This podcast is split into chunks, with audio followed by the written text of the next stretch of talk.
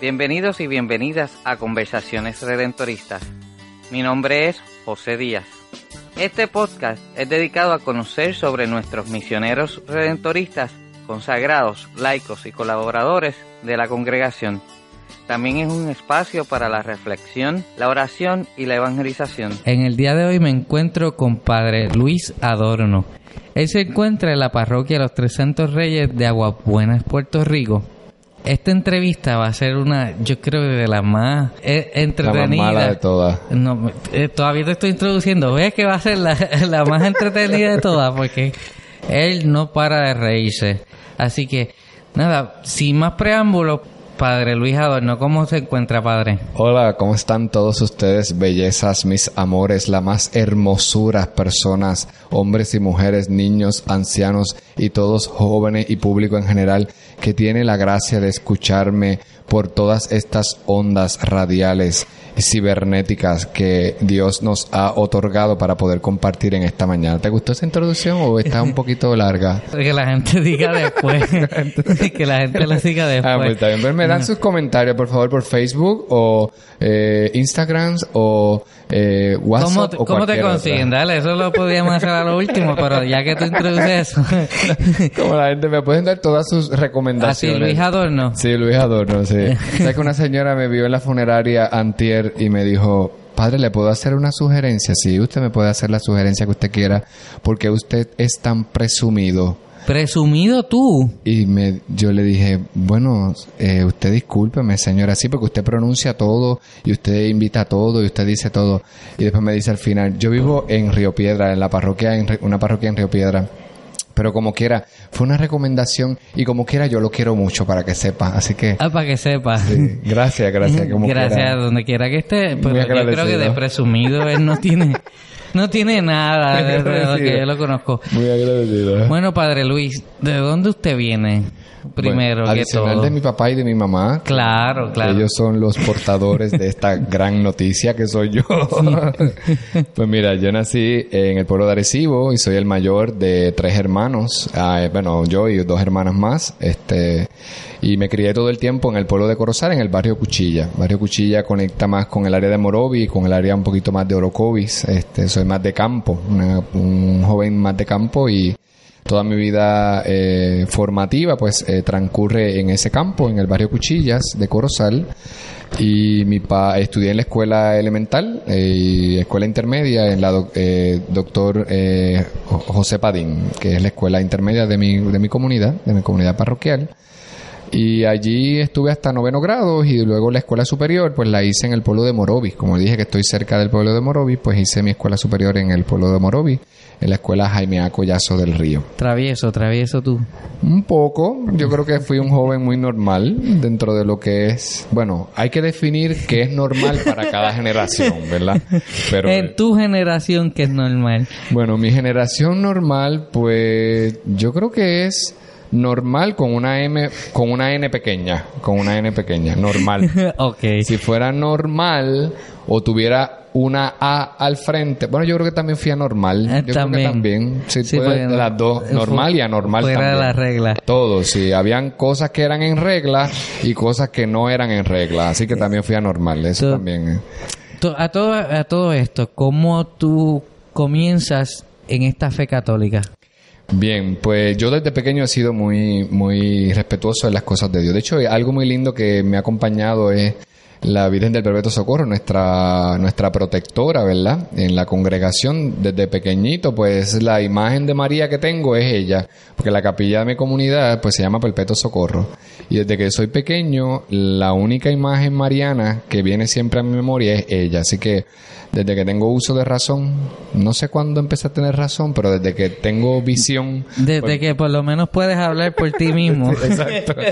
Pues desde esa visión, cuando empecé a tener un poco más de visión eh, teológica o más visión religiosa, pues siempre es la imagen de María que siempre llega a mi mente. ¿Y serviste en algún ministerio? Yo No. canté en el, yo canto, usted ¿Tú? no crea, sí, en el ministerio. Ahorita vas a tener que hacer la prueba. Bien, este, yo estuve cuando pequeño en el ministerio de- del coro de la iglesia cuando era adolescente y niño adolescente. Así que eso fue lo único que hice. El único ministerio que hice en la iglesia fue ese. Cantar. No fui monaguillo, ni fui lector, no hice nada de eso, sino simplemente cantar. A veces me algo, apagaban algo. el micrófono. Ah, Y entonces- algo, danos algo, y había- y la algo. señora que ella nos, nos acompañaba en el ministerio decía, cuando ustedes no sepan la canción, ustedes hacen que cantan, pero no canten. Entonces, pues, yo no sé si en, yo no voy a cantar porque puede ser que la gente piense que, que era a mí el que me apagaba el micrófono. Era a mí que me apagaba el Yo te aseguro que es posible. Sí, yo creo que era yo. Pero dale una muestra. Uno de los nenes que cantábamos al final. Miren, yo es que no sé qué cantar porque mi repertorio es tan amplio. mi repertorio es tan amplio. Este yo no sé qué cantarle. esta es la conversación más informal que, que he tenido hasta ahora, pero es- la ha pasado muy bien. Mira, ¿y cuándo es que despierta Mi vocación. la vocación? Mira, yo digo, como te digo, yo de pequeño iba a la iglesia, yo eso tengo una memoria muy clara de las cosas de Dios, yendo a la iglesia, eh, orando, este, eso yo lo tengo muy claro. Mi encuentro con, con Jesús, este, de pequeño, pues siempre me, me, me llamó mucho la atención. Para mí las cosas sagradas eh, son vitales y, y Dios pues me fue inquietando de pequeño. Eh, me fue moviendo. Uno cuando llega a la adolescencia, pues uno sigue apagando la voz de Dios y uno sigue eh, re- relegándola a un segundo lugar, a un segundo espacio, pero poco a poco la experiencia de Dios pues me fue, me fue moviendo y, y empecé a madurar un poco y la madurez pues me fue llevando a hacerme otras preguntas, entre ellas por qué no seguir a Dios y por qué no seguirlo como, como Él se merece, ¿verdad? En el camino de, de, de Cristo. Y pues nada, estudié, me gradué de escuela superior, empecé a estudiar en la universidad, ¿Qué estudiaba? eh, empecé a estudiar biología, después eh, entendí que el proceso me iba llevando hacia la vida religiosa y empecé, me cambié al área de filosofía. Eh, ahí me cambiaron a la Universidad Central de Bayamón, hice, ah, promoción a los dominicos, Soy- sal- saludo a los hermanos dominicos, vaya. Saludos, saludos allá. Haciéndole promoción. Y entonces ahí estudié este la filosofía y también la maestría. ¿Y cómo Y en el conoce a- transcurso, eso es bien interesante porque yo no conocía nada de los redentoristas. Nada, eso- o sea, Perpetuo parroquia Socorro era porque estaba allí. Porque estaba en la capilla. Y de hecho, la diócesis de Arecibo, que es la... Yo soy de Corozal y Corozal pertenece a la diócesis de Arecibo. Eh, la diócesis de Arecibo, el segundo obispo de la diócesis fue Miguel Rodríguez, que fue un obispo redentorista. Y él se encargó de llevar la devoción del Perpetuo Socorro a toda la diócesis. De hecho, la patrona de la diócesis es el Perpetuo Socorro. Qué Y por eso es que el Perpetuo Socorro está regado por toda la diócesis. Sé que hay en toda la diócesis hay capillas Perpetuo Socorro, hay parroquias Perpetuo Socorro porque es la patrona de la, de la De diócesis, diócesis. de Arecibo. Así que de ser la patrona de Haití también, ¿verdad? Tenemos el Perpetuo Socorro como una advocación mariana muy querida en nuestra querida isla de Puerto Rico. Así que eso es algo de lo cual tenemos que sentirnos muy orgullosos, ¿verdad? Nuestra patrona, nuestra protectora, la Virgen del Perpetuo Socorro, es muy, muy querida en toda la isla del encanto. Y ella te, te fue, te, ella te fue, fue- llevando, fue y a los redentoristas, ¿cómo lo llevó conoces? a la comunidad. Es interesante porque Padre Ángel, que está aquí en nuestra parroquia también, pues él, él fue el director espiritual de la Universidad Central de Bayamón por un tiempo. Porque el padre tuvo un, un accidente, entonces le pidieron al padre que fuera como el director espiritual, en lo que el padre se reponía y el padre, el padre regresaba. Suplente, suplente, como hizo, una- hizo como unas vacaciones.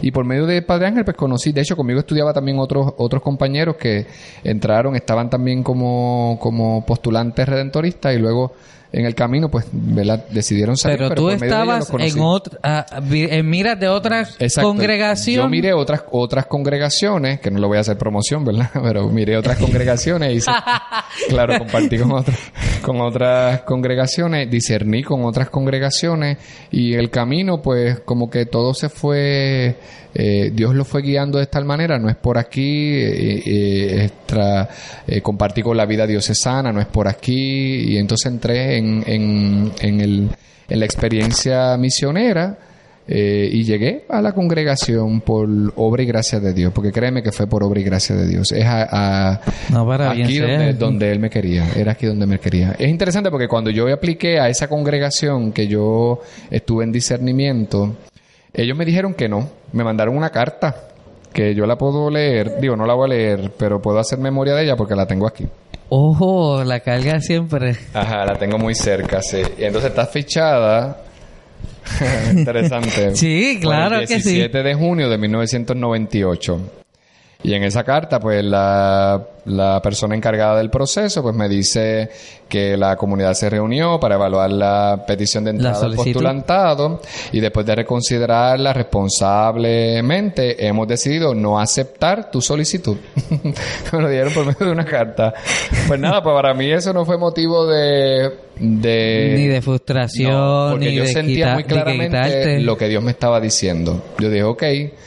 Y de hecho en ese proceso yo estuve dos años con esa, con esa comunidad. Estuve dos años en ese proceso este, con esa comunidad y nada, yo siempre he sido muy honesto en mis procesos, porque obviamente pues yo entiendo que las cosas de Dios deben ser honestas y debe uno ser lo más transparentemente posible, ¿verdad? Debe ser lo más, lo más coherentemente posible. Yo uno puede engañarse uno mismo, pero no puede engañar a Dios, así que más lindo es ser honesto, ser tú mismo, ¿verdad? No, y tú siendo honesto, eh, puedes, puedes lograr más cosas porque Claro. puedes resolver tus propios issues personales Claro. Y todo el mundo tiene con las personas, Y es claro. interesante porque a veces yo he compartido con otras experiencias y me he dado cuenta que a veces personas que no han hablado de sus issues traen otros issues más horribles a esa comunidad.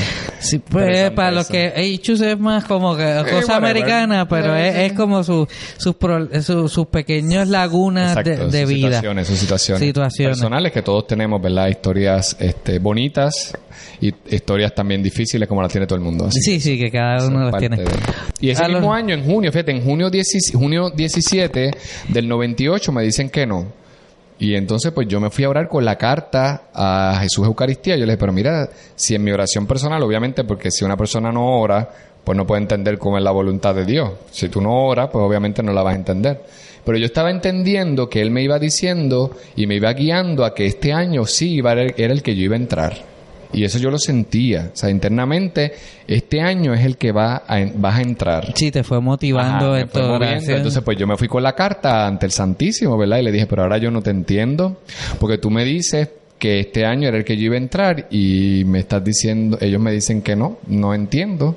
Entonces, pues nada, como el Señor siempre se la sabe toda, él es muy silencioso. Pues ok, pues Y mire, mire qué, mire qué coincidencia, cuando si ven el retrato de Padre Luis, eh, él tiene un parecido así, un trasunto con Geraldo Mayeda.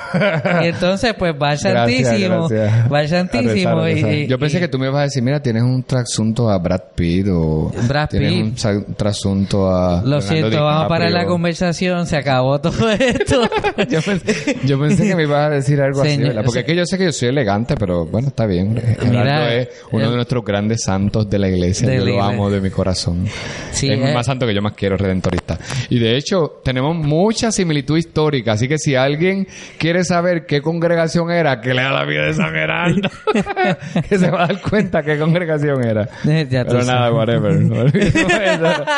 Sigamos con la próxima pregunta. ok, la No, no he terminado, no he terminado. Entonces, No, no, este, pues cuando eh, recibí la, la respuesta en junio, en, bueno, yo me fui a trabajar y dije, bueno, déjame trabajar y ponerme a hacer algo un ¿Qué poquito. hiciste? ¿Qué, qué fue lo que hiciste? Bueno, me fui a trabajar a, la- al supermercado, a un supermercado, para no hacerle promoción al supermercado, no lo digo. Me fui a trabajar en un supermercado y después yo dije, pues tenía que hospedarme, tenía que hospedarme, y entonces dije, pues déjame ver cómo hago. Me fui a hospedar a casa de una señora cerca de la universidad, donde, la UCB, donde, donde estudié. Y entonces, pues cuando me voy a, pues me voy a hospedar con esa señora, la señora me dice que, que vaya, me dice, mira, porque tú no vas y hablas con los padres que está ahí, la casa de nosotros, Pedro Donder, que era la casa que estaba allí en Bayamón, porque tú no vas y hablas con los padres, los padres son bien buenos, ahí está Padre Polo, ahí está Padre Ángel, vete a hablar con ellos. Y yo pues... Que estos dos padres ya los hemos entrevistado anteriormente. Sí, exacto. Ellos somos los padres eh, más Q de nuestra comunidad. Pues entonces eh, fui a hablar con ellos y no estaba Ángel. Yo dije, ah, pues déjame ir a visitar a Padre Ángel porque yo lo conozco por la universidad. El que estaba era Padre Polo. Y cuando yo llegué... Encontrarte ese grande ahí. No, pero Hola, ¿en qué te puedo No, eso ayudar? fue, bien- eso fue bien bonito porque cuando yo llegué a la casa, él me dice, hola, esa es la misma palabra que me dice, y él abrió la puerta bien rápido y me mandó a sentar. Adelante, siéntate. ¿Y cómo puedo ayudarte? No, pues yo vine a saludar al Padre. No, Padre Ángel no está. Ahora él está, yo no sé dónde era, un curso, yo no sé dónde era que estaba. Este, eh, yo le dije, mira, eh, yo no sabía que ustedes, esto era una comunidad, yo no sabía que aquí había una, Tan cerca. una vida religiosa tan cerca. Me dice, sí, nosotros estamos aquí, qué sé yo qué. Y yo, y el padre Polo empezó a contarme de un proyecto que tenía la casa que era laicos viviendo con los, con los consagrados. Y entonces yo le dije, mire, si yo hubiera sabido eso antes, pues yo me hubiera quedado aquí. aquí. Y me dice, no es tarde. Tú lo puedes hacer. Y yo le dije, ¿de verdad? Y me dice, sí, sí, todavía tenemos un espacio. Y entonces, pues, pues para bien interesante, para, eh, ¿verdad? Bendición de Dios, pues el día 11 de agosto, fíjate que la carta está citada 17 de junio. Y el 11 de agosto de 1998 yo estaba viviendo en la casa. Este año es el año que tú entrarás. Exacto. un hospedaje. Exacto, un, Un hospedaje, haciendo comillas, Así, exactamente. Y entonces ese año fue el año de Dios. Ahí yo lo puse, lo pude ver todo tan bonito porque en verdad fue así. Este, era el año de él y yo iba a entrar, pero no donde yo quería, sino donde él me quería, que es diferente. Que cuando tú te, cuando tú eres obediente a Dios, ¿verdad? Y, y eres una persona de oración y eres, este, ¿verdad? Y eres, eh, sabes vivir la vida la vida de Dios, pues te vas a dar cuenta de que Él te va llevando y Él te va guiando. Cuando tú eres dócil, porque si yo no hubiera sido dócil, hubiera sido soberbio y hubiera dejado quizás ver mi, mi hombre viejo o de lo que era una vida diferente antes de... antes de- Lo anormal. Sí, lo anormal, lo anormal, lo anormal. Sí. Si hubiera sido esa, esa realidad, pues, pues hubiera sido totalmente diferente. ¿Y cómo fue eso de no conocer a los redentoristas? Pero quizás, mira, es, esa es la perpetua, Ajá. empieza por No, pues ahí. Yo rápido, yo rápido llegué. Yo, mira, la Virgencita Perpetuo Socorro. Y ya por ahí comencé. Pero ese tiempo yo lo dediqué a orar. Como yo tenía la casa, tenía el seminario, tenía la capilla, tenía todo. La misa. Pues entonces yo me levantaba, yo, los muchachos en ese tiempo estaba John, que en paz descanse, mi compañero de, de, de- de noviciado, mi compañero de estudio. Estaba Chewi, que ya es un buen laico comprometido casado, y estaba Gilberto también, que es un, un laico también comprometido. Entonces ellos fueron mis compañeros, compañeros de formación. Entonces yo lo que hice fue... Ramón es contemporáneo. Sí, pero contigo, Ramón es estaba- contemporáneo, pero en nuestro tiempo habían dos casas. Había una casa formativa en República Dominicana para los hermanos de República Dominicana, que ahí estaba el padre Jerry y como el formador o el acompañante, y la casa de nosotros de Bayamón. Ok, ok, ok. Entonces, pues ahí, este, después la, la formación se unificó y las etapas se unificaron, solo una casa de filosofía y una casa de teología y obviamente una casa de noviciado. Entonces, este, las experiencias se fueron unificando y en teología nos unificamos. Y en filosofía se unificó, que fue cuando el proceso que tú viviste también, que viviste allá, pero ya la República. experiencia de, de- de filosofía, que la viviste ya en, en una nueva etapa formativa para una nueva experiencia provincial.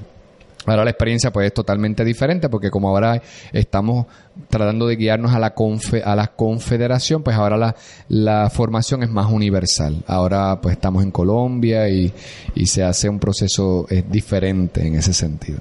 Entonces pues viví esa experiencia con estos hermanos, averigüé cuál era el horario, como mi horario de estudio era de 8 a 12, pues yo averiguaba a cuándo es la misa, iba a la misa, cuándo eran los laudes, cuándo eran las vísperas, cuándo eran las completas, y ahí yo estaba. Y yo me uní al proceso de ello, aunque no era parte de la formación. O sea, no era todavía, no era parte, no era parte de la formación. O sea, ya hospedaje, ya Eh, entonces... formación, eh, misa, oración, formación. mi oración personal y todo. Yo me uní al proceso. Entonces era interesante porque Gilberto, John, eh, Chego me decían, pero ¿por qué tú no entras con nosotros? Ellos me decían, haciéndome promoción. Yo le decía, no, pero es que yo en este momento no quiero tomar ninguna decisión. Yo estoy un poquito, todavía estoy un poquito confundido, lo que quiero es orar. Y después con el tiempo, con el pasar del tiempo, entré en agosto, para diciembre empezó a surgir un cariño muy especial a la congregación. Empezó a surgir un amor muy especial. Y yo digo que Dios me fue enamorando de una manera diferente. En vez de yo enamorar a Dios, pues Dios me enamoró a mí, ¿verdad? Tú sabes que me, me acuerdo cuando el proceso de discernimiento, ustedes estaban de seminarista allá en Pedro Pedro Donders. Recuerdo co- con mucha alegría que estaba el padre Felo con ustedes ya en ese Allá, ya, entonces y el hermano, teología. el hermano Quique, Quique, que ya no se encuentra ah, en Con la nosotros. congregación. Eh, que me encantaba, te trataban como una obra de arte. Sí. Tú estabas ahí y te miraban como tú ir al museo y tener esa obra de arte y decirte, mira José, eh, tal y tal cosa y tal y tal cosa, claro, con sus hechos y sus cosas Claro, también. claro, y yo también fui anormal con A grande, ponen dos Con o tres A. con la A. Estaba buscando esa normalidad. Exacto. Pero es esa acogida de la casa era tan y tan linda, tan y tan hermosa que entonces tú sentías que ya pertenecías ahí. Sí, que somos parte de Que somos parte. Eso siempre, el sentido de la acogida, yo creo que indistintamente toda comunidad eh, religiosa y toda comunidad, ¿verdad?, que quiera eh, cautivar a una persona, tiene que sentirse la persona muy acogida, muy amada y, y parte de, ¿verdad?, que es parte de. Yo creo que desde que yo entré por esa puerta, esa reja que estaba abierta, era un poco curioso, me hicieron parte de tú eres parte de aquí. Y de cierta manera, mira, los demás hermanos, John falleció, pues tenían múltiples condiciones, eh, Gilberto eh, sale y obviamente Chewit se casan. Y el que quedé en el proceso de la parte de acá fui yo. El que llegó al final, ¿verdad? En la meta, Pues, el confundido, es- el, exacto, el que no- rechazado. el que no era, el que no era. el, el descartado. Exacto, pues fue muy interesante, ¿verdad? Solo Dios sabe el por qué hace y las maneras y de qué forma las hace De también. ahora surge la pre- eh, de las preguntas que son ya generales de aquí, Rutinaria. rutinarias, residentes, como tú quieras llamarle. Está bien. Simple, simple, la pregunta simple. Simple. ¿Cómo entonces tú ves la misión redentorista hoy en esta sociedad actual? Pues mira, este, nosotros somos muy hijos de nuestros tiempos. Yo creo que los redentoristas nos hemos adaptado a todos los tiempos a través de toda la historia. Yo creo que cuando llegamos a Mayagüez en el 1902, eh, lo que es la diócesis de Mayagüez, lo que es la, todo lo que es la catedral de Mayagüez, todo el área, nosotros redentoristas tendríamos toda esa área de Mayagüez completa, lo que es todas esas parroquias que están en las periferias de Mayagüez, eh, incluso hasta las Marías, Maricao, todo eso es redentorista y tú te acercas por ahí y yo creo que lo primero que va a encontrar una persona, un joven o una o una jovencita o un laico, un niño, una niña, es una imagen del Perpetuo Socorro. O cuando yo voy a Maricao, me fascina ver la casa que arriba dice Copiosa Apud Deum Redemption. Entonces todavía está plasmada en, en, en la historia de ese pueblo las huellas que dejaron nuestros hermanos redentoristas. Yo creo que si nosotros sabemos eh, adaptarnos a los signos de los tiempos, yo creo que sí lo sabemos hacer. Y lo sabemos hacer muy bien, muy bien. O sea, sin, encanta- salirnos, sin, salirnos, sin salirnos de lo que somos, obviamente como consagrados, pero sabemos adaptarnos muy bien a los signos de los tiempos. Y eso tú lo ves por todos nuestros hermanos. Pudiéramos mencionar Padre Miguel García en paz descanse, Padre Felo en San Lorenzo, Padre Gerardo eh, Hernández, que fue mi formador, que ahora es párroco en San Lorenzo, eh, Gerardo Campbell, hermanos nuestros que nos, que nos han precedido y que han sido signos de presencia de Dios en todo. San Lorenzo, eh, Fajardo, lo que es la diócesis hoy de Fajardo, Macao lo que es Caguas, Catedral, lo que era- todo, todo lo que es Cagua, que eso, todo el área completa, ese se le debe a la evangelización de, de unos misioneros que supieron eh, salir de su cultura, porque muchos de ellos fueron norteamericanos, negarse a ellos mismos y empezar en una cultura nueva con un idioma diferente, que a veces me daban a reír porque los muchachos seminaristas, cuando venían los muchachos de San Lorenzo, se posaban hablando de un hermano redentorista nuestro que en paz descanse, que en vez de decir todos de pie, decía torros de pies. Entonces ellos eh, me decía, va, mira, el padre está diciendo que somos todos unos toros que nos tenemos que levantar. toros de pie, en paz descanse, padre Federico. En paz descanse. Pues ve que los No, muchachos saben sacarle interes- el, la- el lado positivo, ¿verdad? Pero es verle un, un misionero, decir, mira, caramba, romper ese, ese esquema, es otro idioma, aunque lo menciono mal, pero estoy aquí, vivo con ustedes, camino con ustedes, eso es signo de la presencia de Dios. Y yo creo que nosotros hemos sabido este, adaptarnos a los signos de los tiempos. Yo creo que un verdadero religioso, una verdadera religiosa, sin dejar de ser lo que es y sin dejar de perder el carisma de lo que es la, su fundador o su fundadora, debe siempre vivir con la palabra de Dios en un lado y con el periódico en el otro lado, para no des, des, eh, desatenderse o des- eh, des- Descentralizarse de una realidad. ni salirse, ¿verdad? De, de su, de su realidad particular, viviendo aéreamente o, o viviendo, este, ¿verdad? Fuera de, de la teoría realidad. nada más, de teoría Exacto. nada más. Viviendo fuera de la realidad. Hay que sentir con el pueblo, como decía el beato eh, Oscar Romero, sentir y vivir con el pueblo. Y yo creo que eso nosotros los redentoristas, a través de toda la historia y de todos los tiempos, lo sabemos, lo hemos eh, sabido encarnar muy bien. Eso es signo de la presencia de Dios, es signo de la presencia. No, y da, y da pie al lema, eh, eh, testigos del Redentor, solidarios con la misión para en un mundo herido. Ese, ese sexenio, este, el lema del sexenio me fascina, ¿verdad? Es para eh, a ver si en, en este tiempo, una vez termine la Pascua y termi- voy a Se ponerlo retoma, en- eh, en- sí. retomarlo y, y- y ponerlo otra vez como parte central. Pero sí somos testigos en, un mundo herido, en un mundo muy herido. Sí, y es una realidad que está alrededor de nosotros. Así que la próxima pregunta es un consejo que le darías a, cual- a cualquier persona que esté escuchando este podcast. Esto lo escuchará, si alguien lo escucha, por favor me escriben. Mira, lo escuchamos, padre.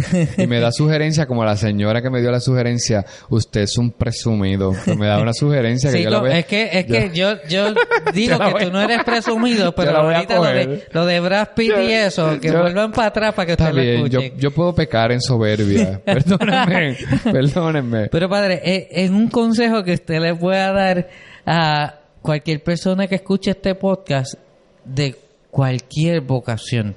O sea, un consejo para escuchar la voz de Dios así atentamente como usted lo hizo, de una manera como hoy, tantos ruidos que tiene la sociedad.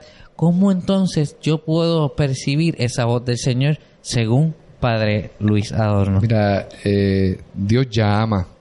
Dios llama a todos los tiempos, a todas las edades. Dios sale a llamar en la mañana, Dios sale a llamar al mediodía, Dios sale a llamar en la tarde, Dios sigue llamando. Y lo más lindo es que el hombre y la mujer, cuando sienta el llamado de Dios, no se haga el desentendido. Dios llama, mira, a la vida consagrada, Dios llama a hombres y mujeres a servir, a servir en la iglesia. Yo creo que la gente tiene talentos tan maravillosos. Yo a veces veo jóvenes en mi parroquia con unos talentos tan hermosos en la música, en, en, en, en el arte.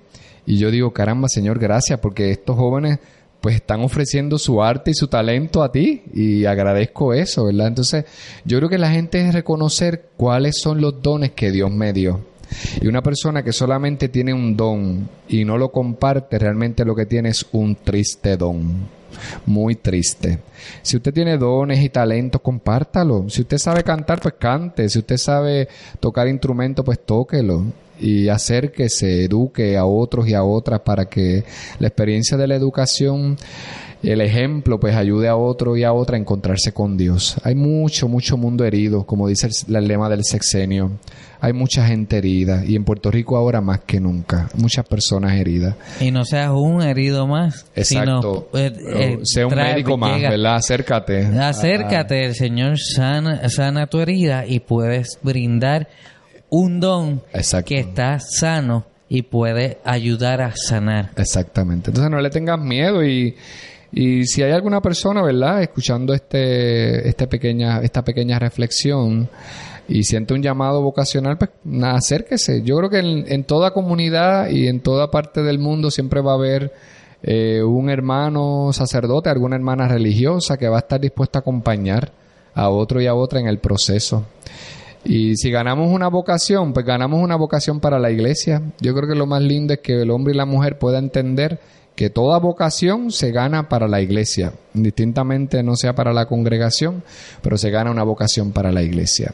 A mí me está bien curioso, hay un diácono en mi parroquia y voy a hacer mención de él que él, él, lo dice públicamente porque, ¿verdad? Yo no, no, lo, no lo niego ni hablo, ni estoy hablando nada que sea privado, él lo- siempre lo anuncia públicamente y es un gran diácono de nuestro pueblo. Eres alcohólico y en vías de recuperación, ¿verdad? Es una persona que está en vías de recuperación. Y él, él estuvo en el, en el seminario para ser sacerdote. Después sale y se casa, tiene una familia bastante extendida, hay una esposa maravillosa, eh, tiene la situación del proceso del alcoholismo. Y dice que un día eh, una vez ya empieza su proceso de recuperación, ¿verdad? Vivir en sobriedad, que es lo que se vive. Eh, unas personas que viven la experiencia de adicciones, luego viven en sobriedad. Entonces, esa persona fue bien bonito porque dice que fue a un retiro en la casa de retiros de... ah, ay, Dios mío, Cabo Rojo, en Schoenstatt, santuario de Schoenstatt en Cabo Rojo. Entonces dice que él estuvo todo el día rezando. Entonces él estaba discerniendo si Dios lo estaba llamando a la vida consagrada, o sea, no a la vida consagrada, sino a la vida del servicio diaconal. Entonces dice que cuando termina su referencia de oración, que estuvo todo el día, todo el día en, en el santuario de Schoenstatt en Cabo Rojo, saludo a las hermanas que me están escuchando, un besito para ustedes, hermanas. Otra saludos. promo, otra promo, otra promo. Entonces dice que al final él siente una voz que le dice, cuando se acerca a los pies de la Virgen María, le dice que él sintió en su corazón que le decía, tu vocación yo siempre te la tuve guardada. Una palabra muy hermosa que él siempre da.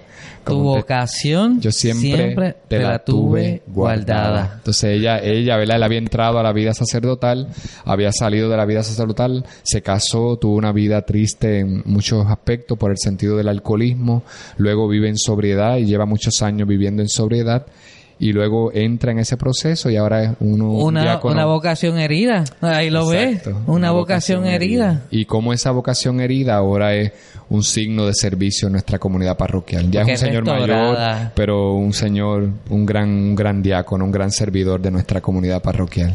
Y yo creo que así como ese ejemplo que pude dar de este hermano nuestro, hay muchas personas en el mundo que cuando la- nos dejamos tocar por la experiencia de Dios, cuando nos dejamos tocar por eh, Jesús de Nazaret, Él cambia y transforma nuestras vidas. Entonces, lo más lindo es ver personas transformadas en el amor de Dios.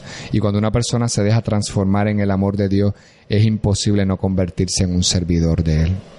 Es muy imposible no convertirse. Así necesitamos muchas personas que se dejen tocar por el amor de Dios para que se conviertan en signo, ¿verdad? En presencia y del reino y que puedan ser personas que ayuden a sanar a otros y a otras. Eso. Pues padre, con, con esa alegría, con, e- eh, con ese síntoma de, de de siempre estar alegre, una oración por, por todos nosotros. Hable con ese, ese papá bueno y una oración por todos nosotros, por los que escuchan, por su parroquia, por Puerto Rico, por el mundo entero. Pues oramos por todos los hermanos y hermanas que nos están escuchando.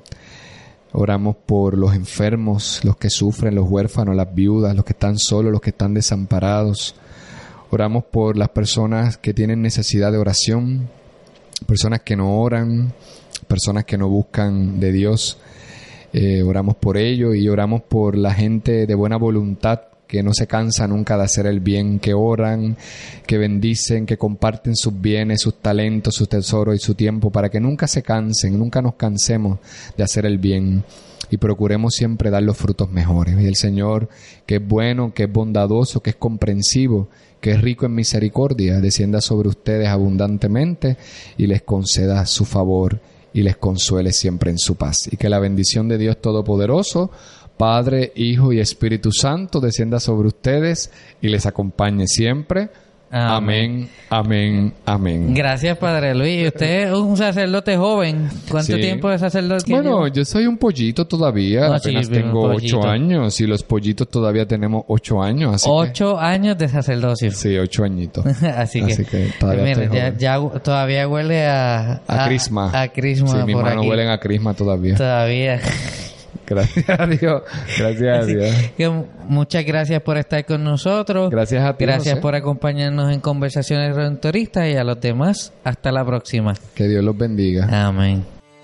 Por la gracia de Dios y la protección de nuestra Madre del Perpetuo Socorro, concluimos este episodio. No sin antes decirles que nos puedes encontrar en Facebook como Conversaciones Redentoristas. También puedes escuchar este podcast a través de tu celular con la aplicación Podcast para sistema Apple, como el iPhone y el iPad. Y si tienes Android, puedes bajar la aplicación iVoox, I-V-O-O-X. En cualquiera de esas dos aplicaciones, búscanos como Conversaciones Redentoristas y suscríbete. Recibirás este y otros episodios. También puedes enviarnos un correo electrónico a conversacionesredentoristas.gmail.com Gracias por escuchar este tu podcast, Conversaciones Redentoristas. Será hasta la próxima y bendiciones en el Redentor.